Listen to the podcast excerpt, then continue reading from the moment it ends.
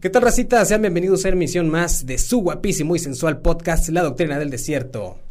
Los saluda, como siempre, su amigo y compadrito, Ricardo Villanueva. Como ya saben, estamos en el especial de Halloween, de Día de Muertos, y es por eso que este, traemos todos estos temas para todos ustedes. Aquí en La Doctrina del Desierto siempre platicamos y entrevistamos a gente bien, bien interesante, y el día de hoy no es la excepción. Tenemos un gran, gran invitado. Él es maestro de artes, es productor eh, de cine, es escritor, es cuentacuentos, es promotor de cultura, tiene tantos títulos que como ustedes ya saben yo no sé cómo presentar a nuestros invitados, así que mejor que se presenten ellos. El profesor Mario García, bienvenido, profe, ¿cómo está? Muy bien, mucho gusto de estar aquí con ustedes. Este, pues nada, que me siento súper emocionado por este tema que vamos a tratar el día de hoy. Sí, claro que sí. Muy intrigado, profe, porque llegó y nos puso su ambientación y todo muy a todo dar. Nunca me había tocado un, un este, un invitado que dijera, yo traigo mi ambientación así para que nos pongamos ad hoc. Y mire, qué cosa, sí, ¿no? este, es ad hoc, como dices tú, este, un poquito de vela, un poquito de luz. Claro. Porque esta tarde, noche, vamos a hablar de algo muy importante y algo que nos interesa a todos los zambonenses y toda la gente del desierto, que es el norte de Coahuila, que así como en el norte hay ciertas características culturales, también las vamos a tener este, en otras partes del país, ¿verdad? Y que esto nos da identidad a cada uno de los pueblos, la forma cultural que tiene cada pueblo. Claro, así es.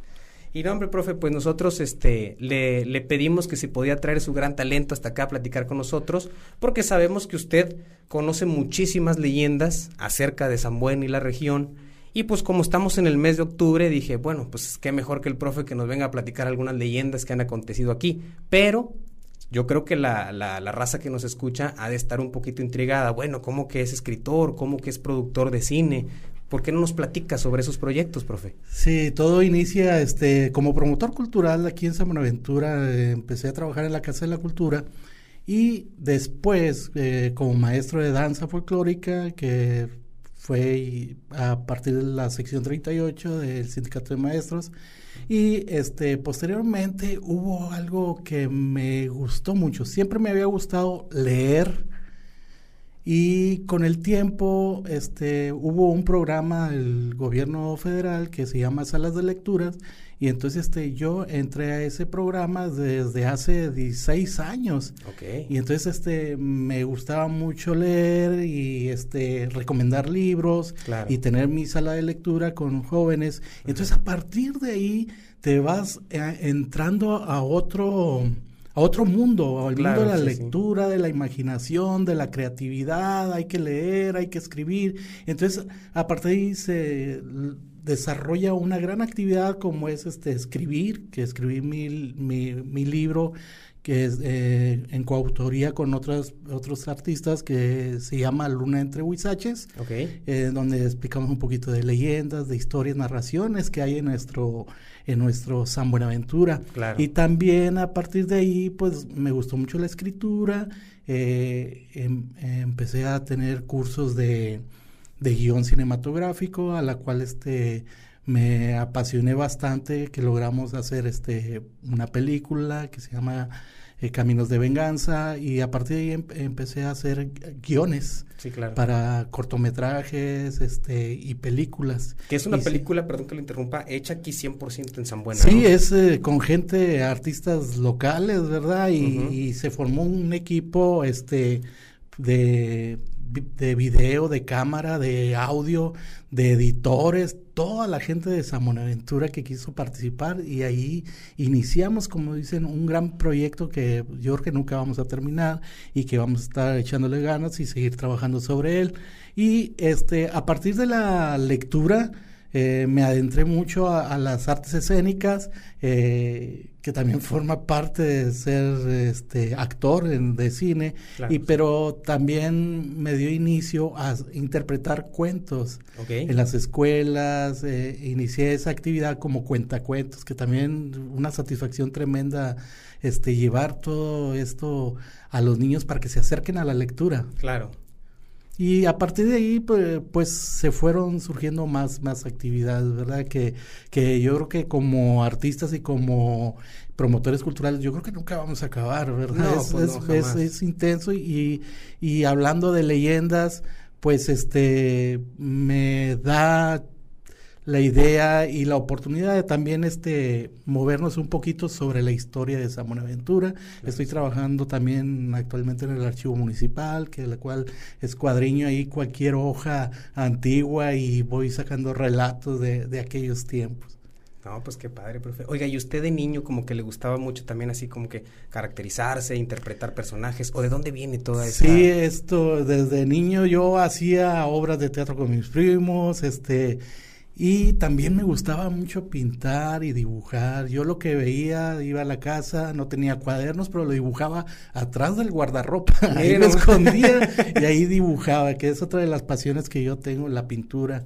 Y este, y a la cual este, así inicié en mi casa en vez de regañarme porque rayaba el guardarropa del, por dentro y por fuera, yo me escondía y, pintaba y dibujaba ahí en el guardarropa y este les daba tanta gracia que, que ya después este me compraban los colores, me compraban las acuarelas. Sí. Entonces ahí fueron también como que explotando ese talento que Así es, sí, este, y fue poco a poco dándose todo eso. Entonces usted es un artista, profe, le gusta el arte en general, eh, la eh, música, la pintura, el cine. Sí, me gusta el arte, me gusta la música, no soy cantante, ¿verdad? ¿Qué más quisiera para formar parte de todo este globo de, de arte? Claro. Pero no, no sé, eso no se me dio. bueno, no, pero pues. Pero me gusta disfrutar la música, todo tipo de música, me gusta escucharla, es, eh, escuchar la letra, las voces, los tonos todo, todo eso me llama mucho la atención y la cual lo disfruto la música. Claro que sí. ¿Y de dónde nace su, como que su pasión por hacerlo precisamente de su pueblo, profe? Porque digo, o sea, pues a lo mejor dicen, no, pues me gusta a mí la historia o los cuentos o las leyendas, pero en general. ¿Y de dónde viene este decir, no, pues más que nada de mi pueblo? Eh, es como una necesidad que tenemos los que nos dedicamos a promover el arte y la cultura es una necesidad a la cual tenemos que escuadriñar y, dar a conocer a, nuestro pueblo lo que tenemos, lo que teníamos. Claro. Es, es parte de nuestra historia, es parte de nuestra cultura. Nuestra forma de pensar es parte de cómo hablamos, qué comemos, cómo platicamos, qué platicamos. Entonces, todo eso forma el ser de la región. Cierto, es parte de, lo que tú eres, ¿verdad? Supongo que a lo mejor, no sé si lo vea de esta manera, pero el hecho de que nosotros ignoremos nuestra propia historia directa, pues ignoramos una parte de nosotros, 100%. Es parte nuestra, son nuestras raíces, ¿no? Así es, este, necesitamos, este... Estar en, conexión. sí, estar eh, en contacto con, con nuestros vecinos, porque ellos nos van a aportar mucho para para nuestra historia, eh, en un barrio, cómo era en aquellos tiempos, nuestros abuelos, cómo nos platicaban, esa, eso, ahorita me acaba de llegar una notificación donde fui acreditado como narrador oral, en la cual de un curso que, que estuvimos como cinco meses. Ah, mira, qué padre, felicidades. Este, y hoy me llegó la notificación donde ya, este, ya pasé de panzazo.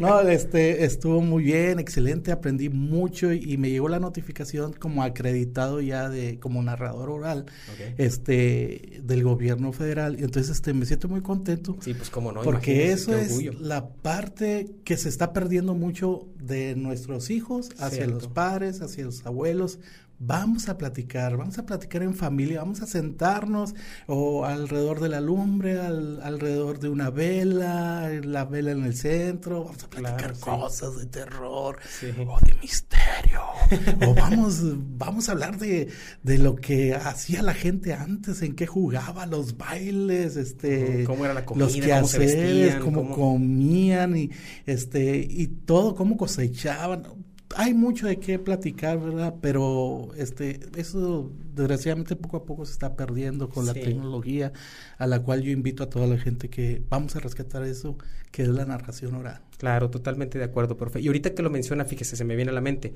porque usted también, aparte de todo lo que dijimos, es creador de contenido, porque usted sube, que narra sus cuentos y los suben a YouTube junto con, con, con los trabajadores de, de, la Casa de la Cultura y todo esto, pero Sí. lo que lo que han hecho es que toda esa cultura como que, que, que usted me menciona se está perdiendo, pues vamos a tratarnos de adaptarnos a los tiempos actuales, Actuales. que ahorita pues es los- la- las redes sociales, este, los aparatos electrónicos y también nos extendemos para allá. Órale, Claro, ahí van los cuentos para y allá. Y aprovecharlo, o sea, es, es lo importante. Vamos a aprovechar estos medios en los cuales este, son actuales y son modernos, pues vamos a aprovecharlos para que esto que queremos nosotros dar a conocer no se pierda. Claro que sí. Porque ahora ya escribimos, pero lo- los jóvenes no quieren leer. No, no, entonces, no. ¿para qué escriben? Bueno, Claro. están estos medios, este, la, la cual, este, nos, este, También se puede impacta. acceder, ¿no? Sí, todo, nos impacta y, y- y se accede y más fácilmente. Así es, ¿no? Qué padre. Pues, profe, mes de octubre, mes místico, mes que se presta para muchas leyendas, muchas historias, hablar de terror, hablar y sentarnos y platicar de todo como lo hacíamos desde antes. Este, usted que conoce tantas historias y tantas leyendas, ¿por qué no comenzamos y nos platica una de aquí de nuestra región? Eh, sí, yo quería comentar un poquito acerca de lo que son las leyendas. Este, las leyendas son, este, pues todo esa, este, relatos que orales, ¿verdad? Que se van pasando de abuelos, de tíos, Sí, claro. este, y de nuestros antepasados en una forma oral y, y cada quien le va poniendo la sal y la pimienta a cada Ah, uno claro, de estos relatos, Sí, sí, ¿verdad? sí. Y entonces eso es lo importante. Este, la leyenda, pues sabemos que son hechos que, que s- pasaron, ¿verdad? Sí, por supuesto. Pero va mezclado con un poquito de esa, de esa magia de lo que es este la fantasía. Claro. Entonces mez- mezclamos un poquito todo eso de acuerdo a la cultura que se está viviendo en los pueblos, en el barrio, y entonces vamos creando de esas, esas Sí, leyendas, y es lo importante. Este, en la época colonial, cuando la llegada de los españoles, este, pues nosotros ya teníamos las leyendas. Sí, claro. Eh, este, había una leyenda azteca que era el Ahuitzot. Ok. Este, eh, el Ahuitzot era un, un animal mitológico que vivía en el agua.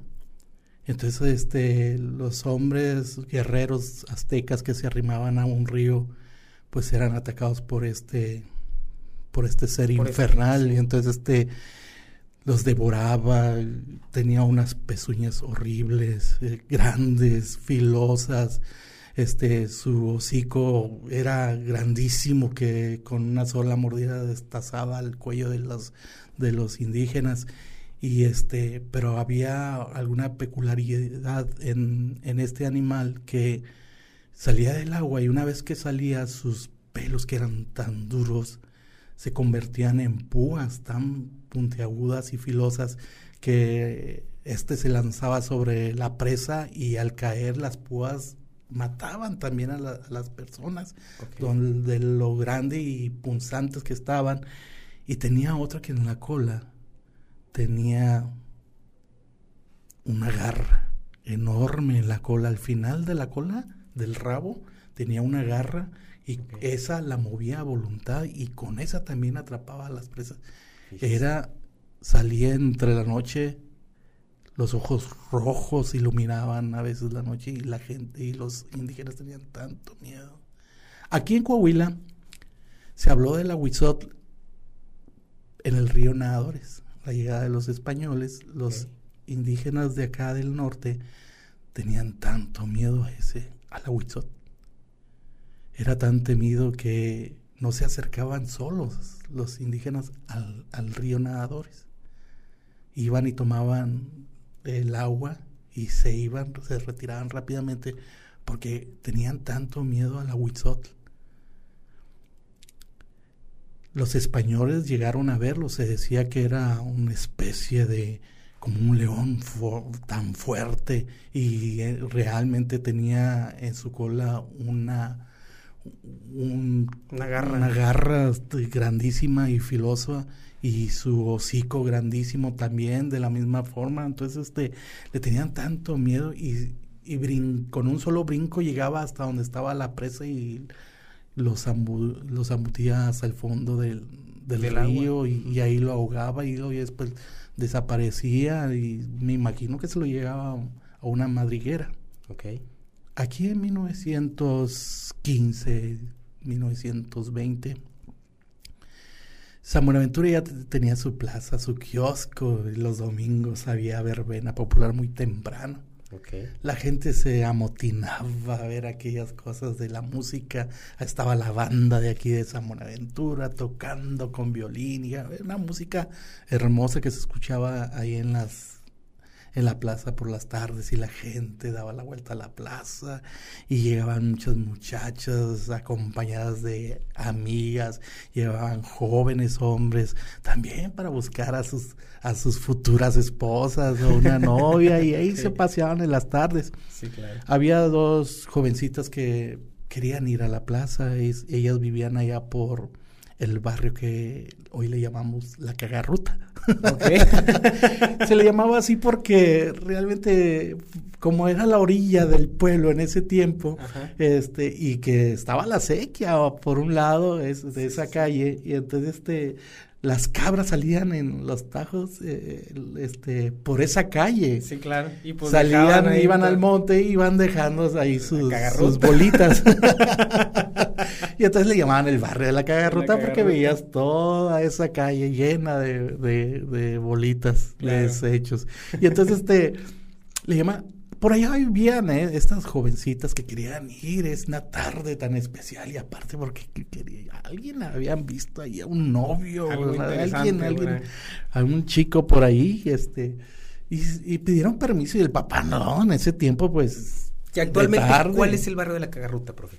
Es el, la calle Carranza. Carranza, ¿verdad? Desde el Aulalio para acá, para el centro. Ok. Sí, este y entonces el, padre no las quería dejar salir, menos solas. Y, hasta que por fin lo convencen al papá y, bueno, van a ir a la plaza, diviértanse, pero no vengan de noche. De noche no vengan. Entonces los muchachos se vienen, andan toda la tarde para cuando se dan cuenta ya se oscureció. Y los jóvenes, claro que se encontraron los jóvenes ahí en la plaza y anduvieron dando la vuelta deciden, ¿saben qué? Este, vamos a esperar un ratito más.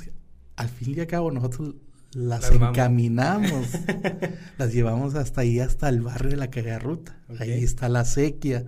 Y entonces, este, las llevamos hasta ahí, ya ustedes quedan cerca de su casa, sí. Pues y entonces, sí, está bien, se tardaron un poquito más, no importa que, que se enojen nuestros papás, pero bueno, lo paseado, quien te lo quita?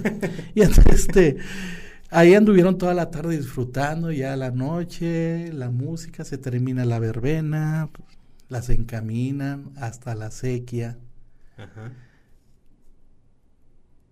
Y se despiden con la idea de verse otro día.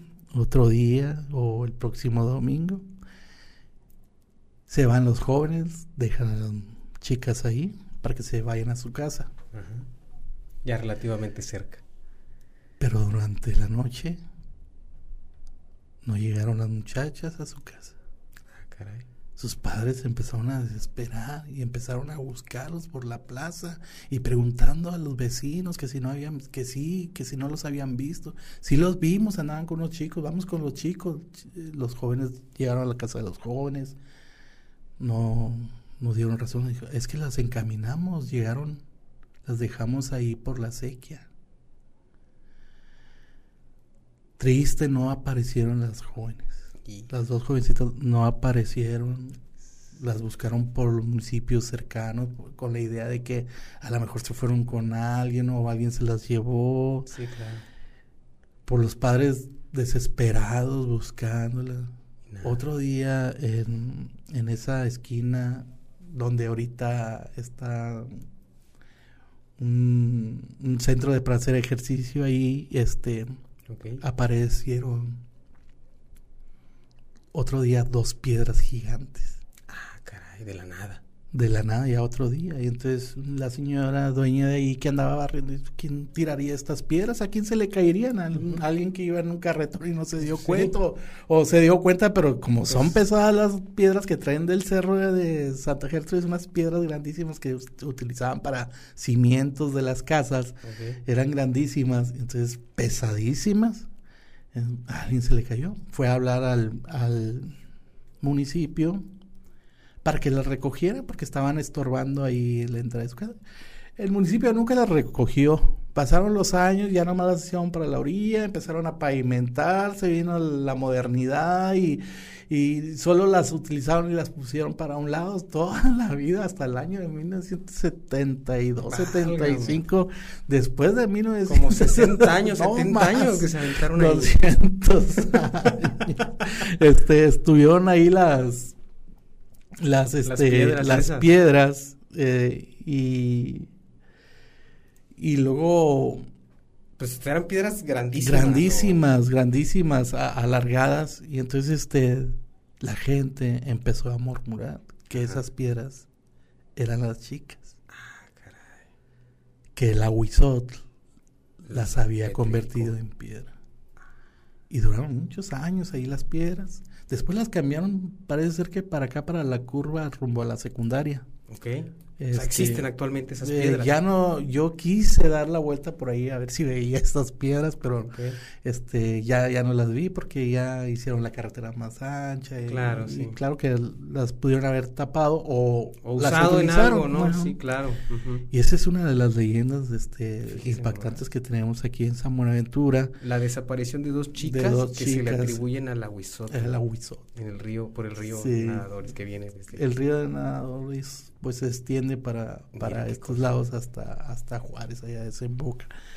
Y este, y esas son las historias que, que nos, que las escuchamos, pero también nos hace ver e imaginar cómo eran los tiempos, claro, Sí, por este, supuesto. Ya en esa época, antes, eh, antes colonial, ¿verdad? Que le llamábamos, pues ya escuchaban historias de frailes mm, que ya habían muerto y que se aparecían, de la llorona en esos ah, tiempos y, y por todo México se escuchaba la llorona y era una forma de asustar a la gente y a los niños, ¿verdad? Y, y se y había gente que escuchaba la llorona. que juraba que lo escuché y, que, la, vi, ¿no? Y la vi. Y este, y otra, otra de las leyendas que también escuchamos por estas regiones en aquellos tiempos era el jinete sin cabeza, también se escuchaba mucho.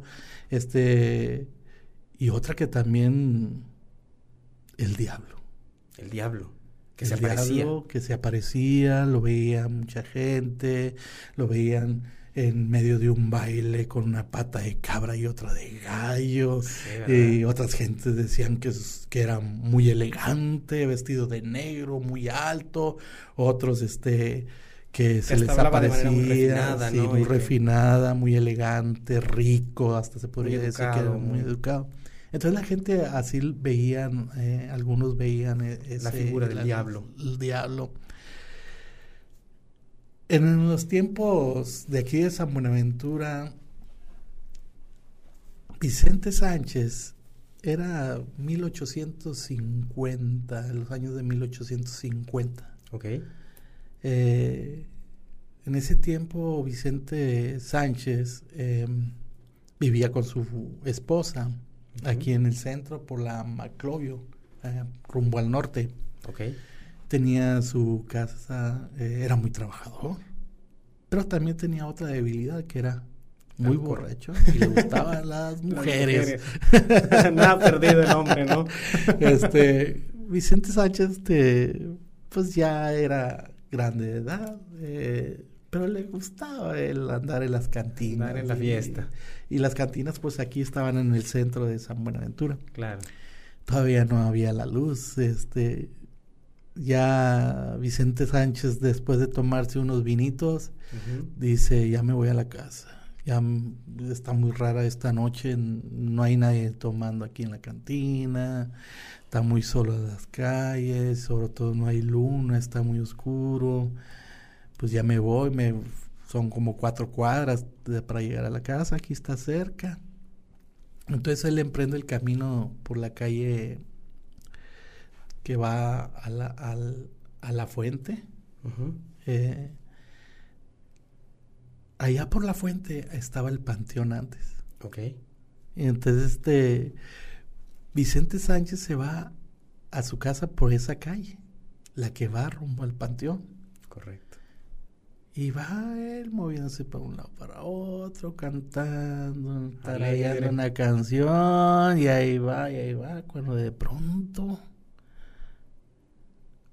de una mujer elegantísima caminando adelante de él, moviéndose, contoneándose, y la mujer alta, eh, alargada, bella, bueno, bella, porque él se la imaginaba bella, ¿verdad? Porque nomás le estaba viendo la espalda. No, porque él, todas las mujeres eran bellas para él. Y, más como venía bien cuete, ¿no? Sí, y entonces, ¿cómo debe ser? Toda la mujer es bella. Claro. Este, y dice, no, pues aquí, ¿quién será? Nunca había visto ese cuerpo. Él las conocía por el cuerpo. se fue detrás de ella, apretó el paso, se subió sus pantalones que ya se le iban cayendo y va más rápido, más rápido, hasta que alcanza a la mujer y extiende el brazo para hacerla voltear. Buenas noches, señorita. Cuando voltea, ¡ay, qué susto! Era la muerte. ¡Hala! La muerte, la calavera, sin ojos, puros huesos. volteó y ¡ay! gritó y se desmayó. Este, ya al poco rato él se despierta, se levanta y se va asustado rápidamente corriendo para su casa. Y entonces lo ve su mujer y, ay, pues sabe qué, qué pasaría, ¿verdad? Sí. Pasaron una semana, dos semanas y Vicente Sánchez no salía de su casa. Estaba muy asustado. No hablaba con nadie. Y entonces decía, su esposa decía, ya Vicente Sánchez ya no toma, ya no sale. ¿Sabrá qué pasaría? Ya después con el tiempo Vicente Sánchez este ah, pudo hablar, les dijo lo que había pasado, lo que había visto y entonces decía su esposa, Santo remedio, Vicente, santo remedio. se reían de él, se burlaban, pero él era el, pues como quien dice, el que vio la muerte y supo, sintió y pudo platicar, la, sufrió, ¿verdad? Como dicen. Pero él fue, tuvo esa experiencia tan amarga que, pues que le dio un, un sape, como quien dice, ¿verdad? La vida, ¿verdad? Por, por esa vida que llevaba.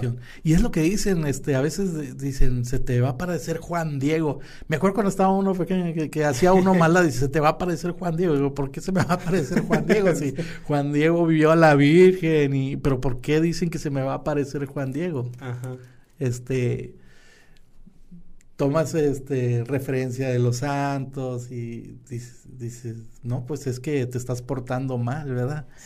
pero a partir de ahí eh, damos a conocer que la religión forma parte de estas de estas leyendas, ¿verdad? que nos va llevando de la mano sobre estas leyendas. La religión, las creencias en general, ¿no? Porque hablamos de que Vicente vio a la muerte. ¿Verdad? A la muerte, bueno, no sé si decir en persona, pero al menos en un cuerpo físico, tal cual, ¿no? Imagínate la sorpresa. No, imagínate. Prefiero no imaginármelo. ya con la anécdota de Vicente basta.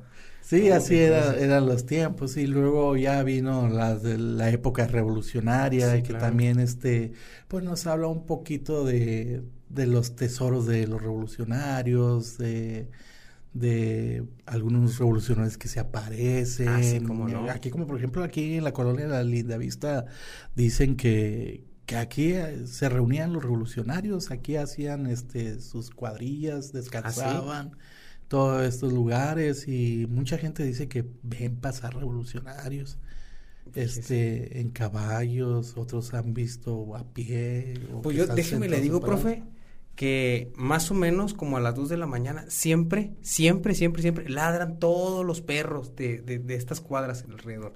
No sé por qué, pero siempre, todos los días, todos, los días, de todos los días. Hay que, hay que poner cámaras, ¿no? Y ahí, este, ahorita hablamos de este tema de lo paranormal, ¿verdad? que se va desglosando.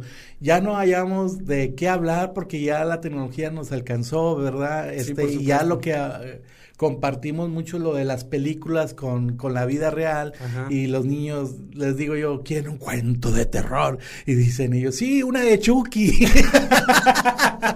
Entonces le digo yo, es, película, es una película, ya empiezan a mezclar porque ya no hay esa plática de los abuelos, de los padres con ellos y entonces empiezan a, mezclar lo que son películas, ¿verdad? Y entonces ahorita en la actualidad estamos viendo mucho lo que son las actividades paranormales, que hay, hay mucho grupos, hay mucho este eh, exposición y hay mucho este que, que, llevan a cabo este, este, este, este tema, ¿verdad? El, la, lo que es la parapsicología, lo paranormal, y todas esas situaciones. Sí, claro. Bueno, pero volviendo un poquito atrás, este... A la leyenda tal cual. Sí, de aquella que nos contaban nuestros padres.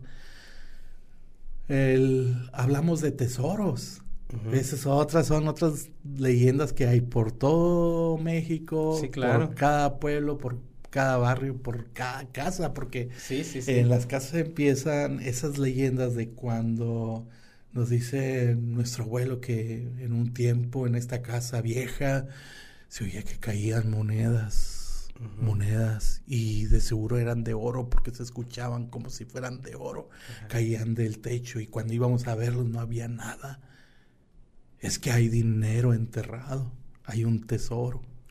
Y, y otros decían, es que se aparece alguien ahí, en ese rincón, y antes en ese rincón había una chimenea. Vamos a escarbar, porque ahí debe haber un tesoro. Y esas otras de las ideas. Santa Gertrudis es un centro de atención mucho de, de los tesoros. Sí.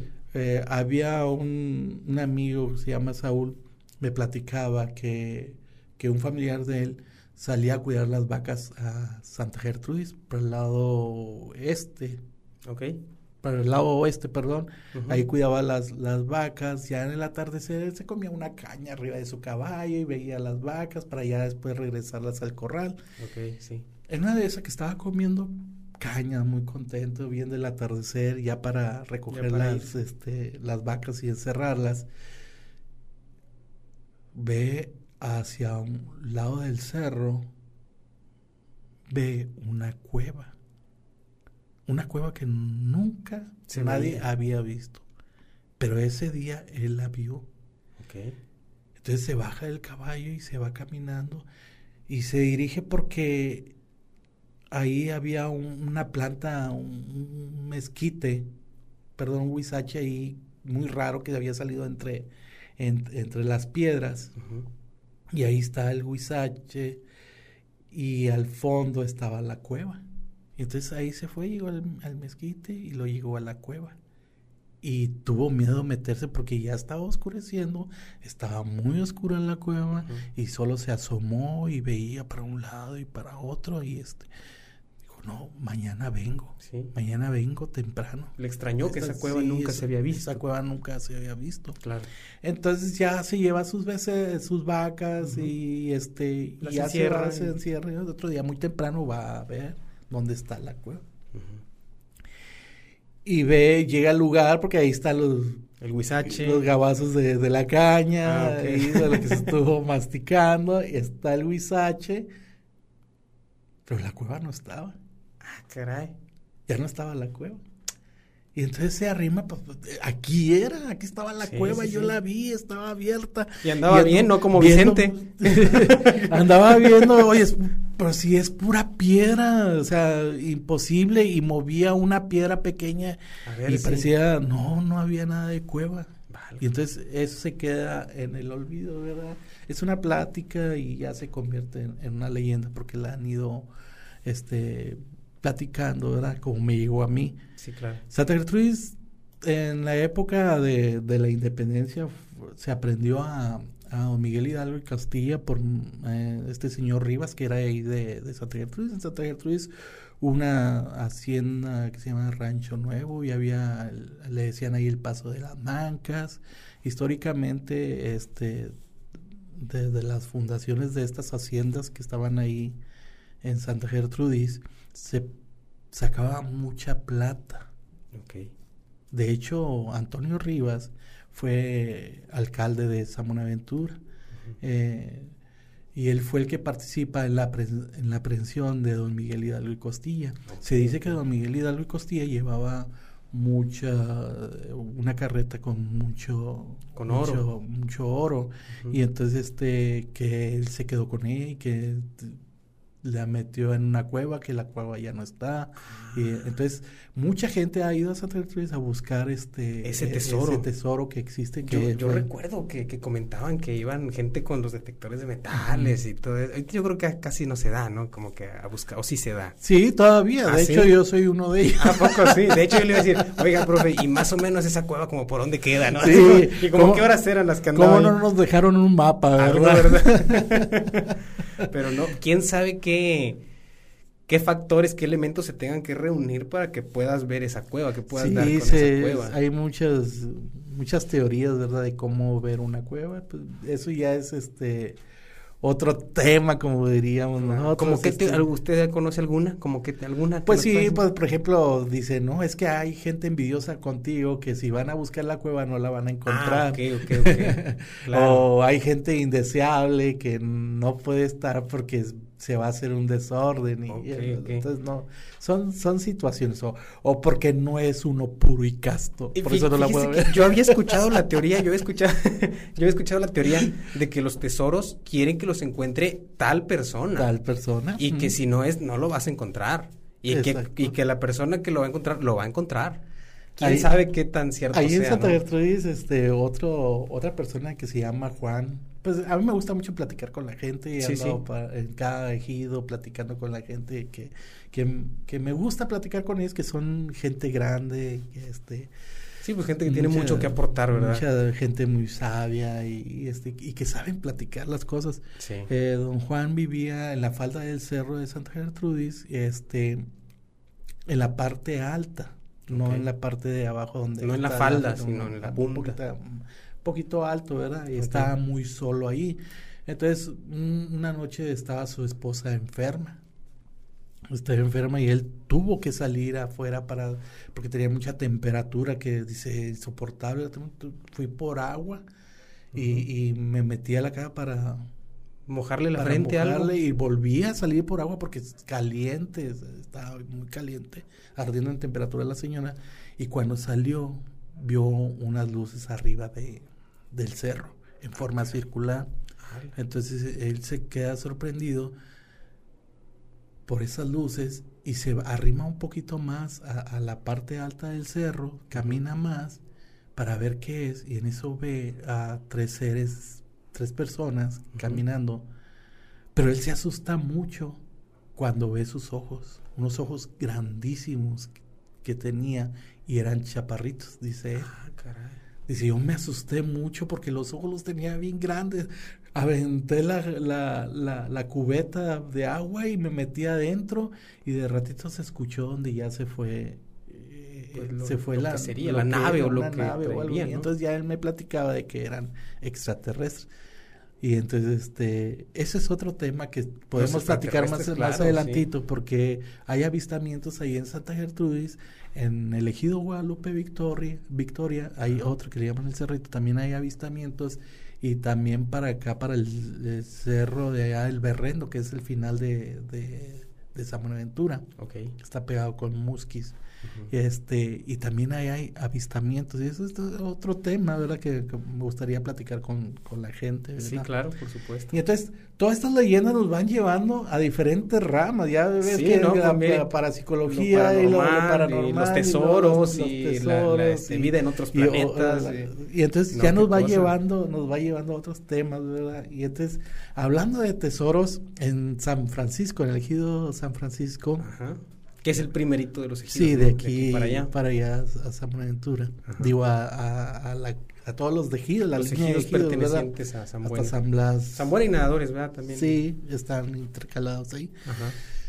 San Francisco me tocó escuchar esta leyenda de, de un niño en tiempos pasados, de cuando se entregaron las tierras, era Estaba bendecido lo que es elegido San Francisco por la gente que es muy trabajadora.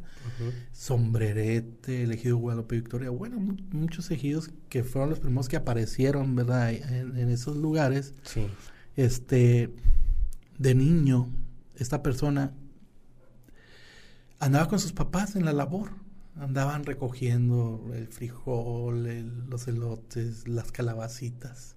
Entonces andaba el niño jugando de cinco años ahí con sus padres y ellos andaban en la labor, ¿verdad? Recogiendo estos productos. Sí, claro. La cosecha.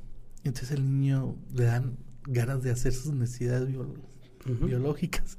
Y entonces este y dices, pues ve ahí atrás pues de este. ve, ahí, estamos en el monte, ve ahí atrás del huizache.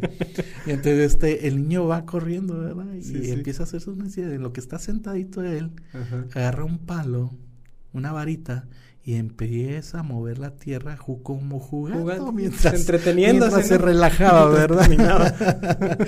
y empieza a mover la, la tierra, la sorpresa.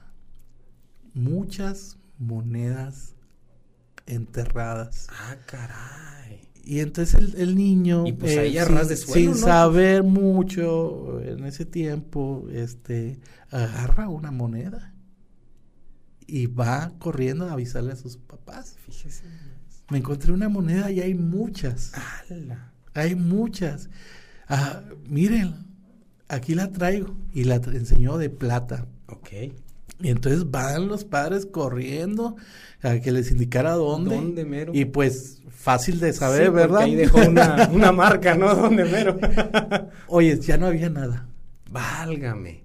Ya no había nada, no encontró nada. Y le escarbaron. Le escarbaron y nada. Y el niño se quedó con la, la, la, la moneda. Y yo cuando fui a hacer esta entrevista con, con el ya señor adulto adulto. Con el niño que lo vivió. Sí, este, ya habían ya tenía como 70 años. Ah, caray, o sea, un buen rato.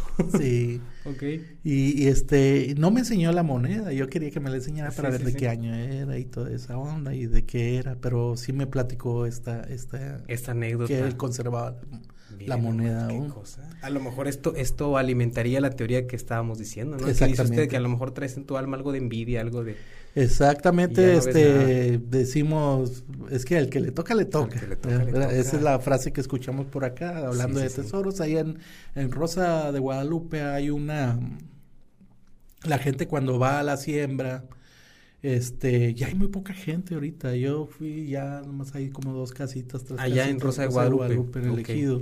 Sí, pues está metido, ¿no? O sea, de la carretera hay que agarrarse para adentro. Hay un arroyo que se llama el arroyo San Juan.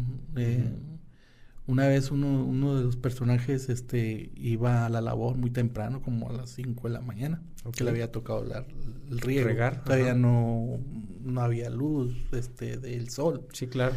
Ni de la luna, estaba un poco oscuro, iba en su carreta y cuando bajó por el, por el, este, el arroyo, el, la mula no se quería mover ya no quería subir el, arroyo, estaba en medio. Y por más que le pegaba y no se quería subir. Y voltea hacia un lado, le queda impactado. Un caso lleno de oro. ¡Hala! De monedas de oro. Y entonces, en lo que se baja y agarra la mula y, y, la quiere mover más para allá y voltea y ya no estaba. Y entonces él, él, decide que otro día, otra vez, voy a dar la vuelta y ya no encuentra nada, escarban, ya no encuentra nada, este, vuelven a escarbar más adelante, que con la luna llena y que con la sin luna, y, y empiezan todas estas teorías, ¿verdad?, de cómo encontrar un tesoro.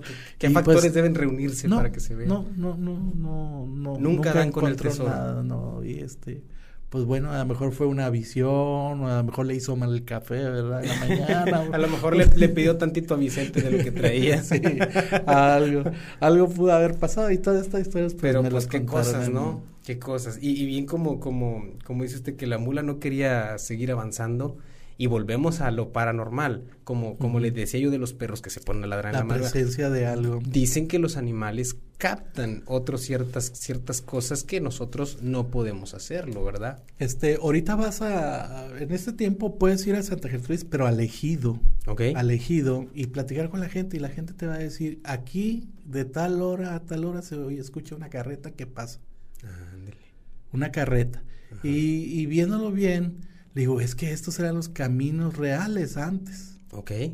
Eh, de hecho, iba un camino directo de Monclova al- a, la hacienda de, de Santa Gertrudis. Ah, ok, ok, por acá, por dentro. Por dentro, ajá. Y, y- Ándale. y- y hay, hay otro, ot- encuentran otro lugar dentro de, del 8 de enero hacia atrás, Ajá. muy adentro, que va en línea hacia el ejido Santa Gertrudis, la Luisiana, le llaman la Luisiana ahí, ese lugar muy antiguo, que también ahí dicen que, que han visto una carreta y que han visto personas y, y- Ok. y, este y, y eso es digo es que probablemente sea el camino real Ajá. por ahí pasaba Sí, claro. por el 8 Sí, iban a dar a Santa Gertrudis claro. Directito. Ajá. Entonces ahí se, los caminos reales son importantes. Mucha gente va y busca dinero, tesoros eh, por los caminos reales, porque antes decían que, que la gente cuando iban en sus carretas, este, y veían que ahí vienen los indios, ahí vienen los, los, revolucionarios, de la independencia o los revolucionarios en aquellos tiempos, es camino real. Pues lo primero que hacían era esconderlo antes, porque ya sabían claro. que, que y pues tenía que ser ser- cerca, ¿verdad? Modo que, que que se iban a acercar ban- bandidos, ¿verdad? Y entonces este lo enterraban o algo, ¿verdad? dejaban alguna Sí. a- alguna señal, pero a lo mejor ya no llegaban, ya no regresaban, Claro, este, los mataban o, Sabrá Dios. o, o ya no podían regresar. eh, todo era muy cambiante en esos tiempos y eran muy, tiempos muy difíciles para la, para la situación, entonces este, tenían que andar un poquito escondidos por los salvajes también, los indios salvajes también que, que azoraban estos, estos lugares. Sí, claro, para asaltar a los pueblerinos que pasaran y todo. Sí, y entonces este, todas esas historias las puedes encontrar con la gente platicando de, de cada, de cada municipio, de cada rancho, de cada ejido, de cada colonia. Cada colonia, cada barrio, calle, de- sí. O vas a una casa, yo la otra vez fui a una casa y me dice una señora, dice, aquí hay, aquí hay duendes atrás y andan brincando a veces.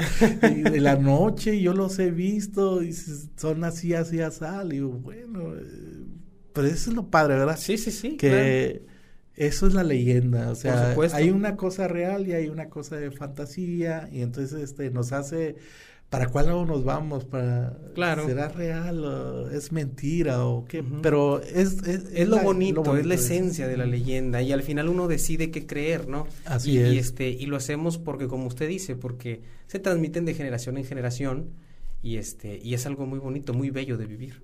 ¿Verdad? Sí, este, y estar en medio de eso, inmiscuirte y estar, vamos a ver qué onda, dicen que se aparece aquí. Sí, vamos a darnos una vuelta a ver Oye, si vemos en la cueva y no. Ya la gente empezó a ver en, en las leyendas. ¿Cómo vamos de tiempo todavía? no, bien, de bien, bien, tiempo? sí, sí, sí. no, que si no no terminamos, ¿no? Este, mm, ya con las leyendas, este, poco a poco van surgiendo otras y como que se ponen de moda.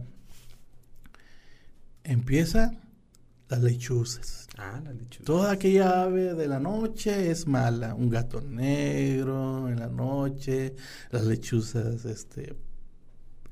Uno que está, hay que, hay que proteger la naturaleza, ¿verdad? Pero Sí, a- claro. antes era un pavor tremendo ver una mariposa negra que se parara en tu casa, ¿no?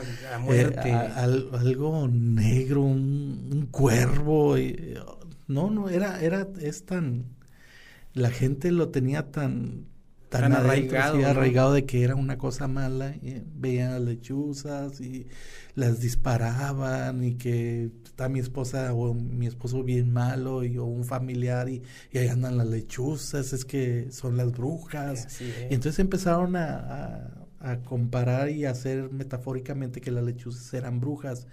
Y entonces, este, una historia que me contó mi, mi abuela de que lo vivió mi abuelo, ¿verdad? Falleció antes que mi abuela. Hace muchos años aquí en San Buenaventura, los solares de las casas eran grandísimas Grandes, sí. eh, y tenían sembrado los huertos, los nogales. Tú salías afuera y estaba oscurísimo De la sombra que, que de pues, lo que hacía la sombra de los, de los árboles. Sí. Entonces una vez mi abuelo salió porque había se oía que, que hablaban Ok. En la noche. en la noche y, y no había tanta luz. Y entonces como pudo, pudo visualizar que eran dos lechuzas. Y hablando. Él escuchaba que hablaban. Ah, ok. Como murmullos. Como... Sí, y entonces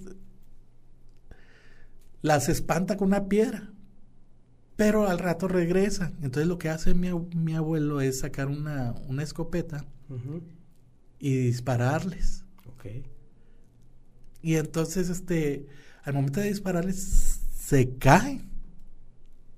Se caen las lechuzas. Lechuzas. Y entonces va mi abuelo por, por una, un quinqué y salen con mi abuela y todo, van a ver. Y resulta que encuentran que eran dos mujeres. Ah, estaban tiradas desnudas. Heridas del balazo. No estaban heridas, sino que se aturdieron y se cayeron. Ah, Y este, y estaban muy enojadas porque las, las habían tumbado. válgame. Y, estaban enojadas. Y, y bueno, y ahora nos tiene que dar para que nos vayamos. Nosotros somos de allá de Durango, de Torreón. Ah, decían. y entonces este, decía que, que les pagaran el viaje. Y dice, no, ¿cómo pudieron? Les prestaron ahí una- unas sabanitas o algo porque desnudas, Desnudas. andaban. Entonces eh, ya fue cuando se fueron las mujeres, eh, este, maldiciendo a la familia. y todo, pero bueno, en aquel tiempo, ah, como, como lo teníamos tan No, pues, arraigado. imagínese ver una cosa de- maldición y que no hayas ni cómo quitártela, ni cómo, por más este que rezaras y todo eso, ya Sí, estabas claro. embrujado y por la, la sugestión que, que Sí, tenía la gente, ¿verdad? Así y es. entonces eso era hablando de lechuzas, hablando de gatos negros. Ayer elegido Guadalupe Victoria, cuando la gente iba a, a sembrar, que era en la madrugada y que también estaba oscuro, que solo se alumbraban ahí, que dejaban un- un- una, un- una fogata ahí para calentar café o, o un desayuno o la cena, ¿verdad? Sí, claro. según la, la hora. Veía a la gente que pasaban pájaros de luz. Ah, Les sí, llamaban sí. pájaros de luz, que escuché. eran que al, al platicar con otra, con otras personas decían que estos pájaros te quemaban, lanzaban un Fuego. un fuego, que era fuego lo que desprendían de sus ojos y te llegaban a quemar. Hubo gente que, que les quemaron la espalda, un pájaro de luz, y que les, el brazo, y que la pierna, y que mira cómo vengo achicharrado de mis cabellos, donde el pájaro de luz me atacó. Yo investigando pues, vi que el pájaro de luz pues es como una lechuza, Ok. pero sus ojos sirven como reflectores, eh, toman de, de cualquier Mínima cantidad de luz. Y, y entonces sirve como reflector, los, los eh, insectos se van hacia la luz y es cuando aprovechan Ah, ellos para Es un comer. mecanismo de caza. Sí, este. Pero no es que lancen No es que lance lumbre, fuego, que, ni, ¿verdad? ni te que produzcan luz, ¿verdad? Sí, claro. Sino como es como un reflector, como el que utilizamos para las bicicletas. Sí, por supuesto. Este, y entonces, pero la gente, pues va desvirtuando, ¿no? Poco a poco. que es parte de la leyenda, Sí, por ¿verdad? supuesto. Y la narración oral, y es como te decía desde un principio, le ponemos la sal y la pimienta para que Claro. coste la platicada, Por ¿verdad? supuesto. ¿Tendrá que ver este pájaro de luz con el hombre pájaro que mencionan tanto en nadadores y toda esta región, y Sacramento, ¿no? Y- Yo ¿O- creo no? que, yo creo que no, pero Porque sí lo he escuchado, Sí, se ha escuchado mucho del hombre pájaro porque uh, el comentario de mi padre ya no ve, Ok. él ya no ve y está en un ejido. Y cuando en la noche él pues ya estaba dormido, le gustaba dormir en tiempo de calor afuera. Y dice que de pronto, ya cuando estaba todo tranquilo, ya toda la gente estaba dormida en el rancho, que aterrizó algo grandísimo. Dice, más grande que la cama donde estaba acostado. ya. Grande, algo grande. Dice algo, el viento que, la, que de donde aleteó, el viento que, Que levantó. levantó junto con piedrillas y tierra. Tierra. dice, ya fue cuando desperté, dice, pero sentí que era tan grande, dice, y que estaba parado en un lado mío, sentí que estaba parado en un lado mío viéndome. Ah, dice, yo me levanté y agarré el, el eh, siempre ponía un bastón en un lado y, y, trataba de, de golpearlo. golpear a ver qué era, porque de que era algo raro, algo que no podía ver, pues era, era realmente algo raro. Y que ya en ese momento sintió cuando ya volvió a volar y que era algo grande y que él sintió que era una persona. Pero voló. Pero voló. Y tenía sus alas y todo. Sí. Y entonces dice, eh, a partir de ahí se empezó a escuchar mucho lo del, del hombre pájaro, eh, que se veía para Basolo, que se veía para nadadores, para la sierra, para los cerros. Y entonces, este, yo creo que esto nace a partir del chupacabras. Sí, ¿verdad? Tiene como que parecido. Porque también decían que se robaba ganado y que amanecía. Sí, y que no sabían si volaba o si andaba por, el, por, el, por la tierra, caminando o corriendo. Sí, claro. Este, pero sí, por lo general, yo el chupacabra lo, me lo imaginé como, como un ser con alas, ¿verdad? Sí, claro. Como eh, antropomórfico y con alas. Y con alas. Y entonces este, dije yo, a partir de ahí empezamos a escuchar también eh, este, el, hombre, hombre pájaro. Cierto. Sí. Este, y pues yo creo que con eso ya cerramos, profe, porque luego se nos hace muy tarde y nos da miedo irnos esta noche hablando de cosas tan de miedo. Pero fíjese que está muy padre, deberíamos, este, si la raza le gusta, si nos comentan y todo, pues podríamos sacar una parte dos, ¿verdad? ¿Cómo no? Y porque pues sí, tantas este, cosas que hay. Más adelantito voy a sacar mi, mi canal, y ahorita ya lo estoy preparando, que ah, se llama Por los Caminos del Norte. Por los caminos del norte. Por los caminos del norte. Este es, donde hablo yo con la gente, o interactúo con gente de los ejidos.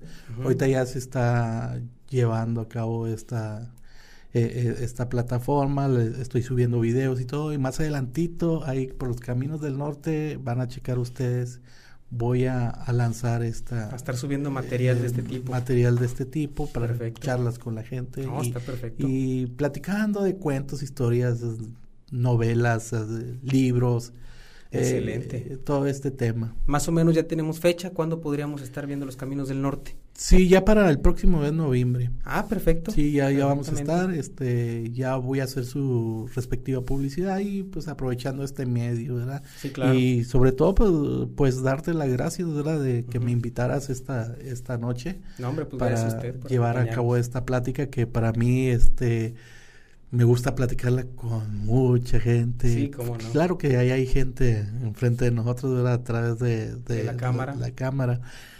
Pero me gustaría platicarla eh, con gente eh, y que también ellos, este, nos dejen sus comentarios, que son muy importantes. Podemos decir nosotros una cosa, así es como yo la relato, ¿verdad? Claro, hay gente que, que tiene otro pensamiento, otra idea, lo escuchó de otra forma.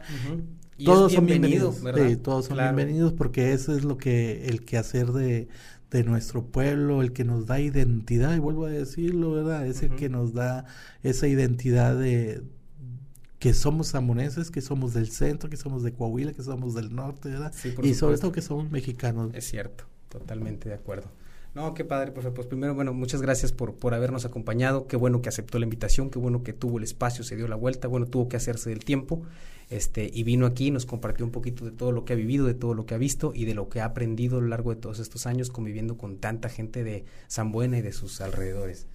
Muchas este, gracias. También nomás para despedirnos me gustaría si, si se puede que nos, que nos diga o que nos comparta dónde podemos este, encontrar su libro, dónde podemos ver su película. Sí, la película, este, ahorita no, no se está llevando a cabo la, se dio el estreno, ¿verdad? Pero ahorita ya, como ya está a la venta, este, no podemos hacer, este, uso de, de ella ah, para, para promocionarla. De acuerdo. Por, este, y segundo, este libro, este, se terminó la primera edición, estamos tratando con, Rocío Rodríguez, que es la otra persona que escribió junto conmigo para llevar a cabo la segunda parte de este De ese libro. de este libro que sería Luna entre Huizaches 2. Dos. Qué padre. Entonces, este, entre los dos recabamos, eh, tres personas recabamos este relatos de los ejidos, Claro. de lo que la gente cuenta. Mire qué cosa tan padre. No, pues qué padre, profe. También este proyecto todavía está en pláticas apenas. Sí, también está en pláticas, pero una vez este hecho, pues eh, también pasamos la información. El, el libro, la primera edición de Luna entre, Luna entre Huizaches, está, todavía ahí hay unos libritos en la Casa de la Cultura, se les puede prestar para que lo lean. Es, es muy, muy fácil de leer. Correcto. En una, como dicen, en una sentada lo pueden leer todo. Accesible para cualquier público. Sí, para cualquier público. De hecho, está hecho para eso, para, Para que toda la gente lo pueda leer. Perfecto. Tantas gracias, profe. Qué bueno que vino. Tantas gracias a nuestra gente que nos acompaña, que nos ve, que nos sigue, tan fieles seguidores. Aquí está para todos ustedes un podcast más desde el desierto, desde el corazón del desierto. Nos vemos, muchas gracias. Hasta luego. Saludos a todos. Bye.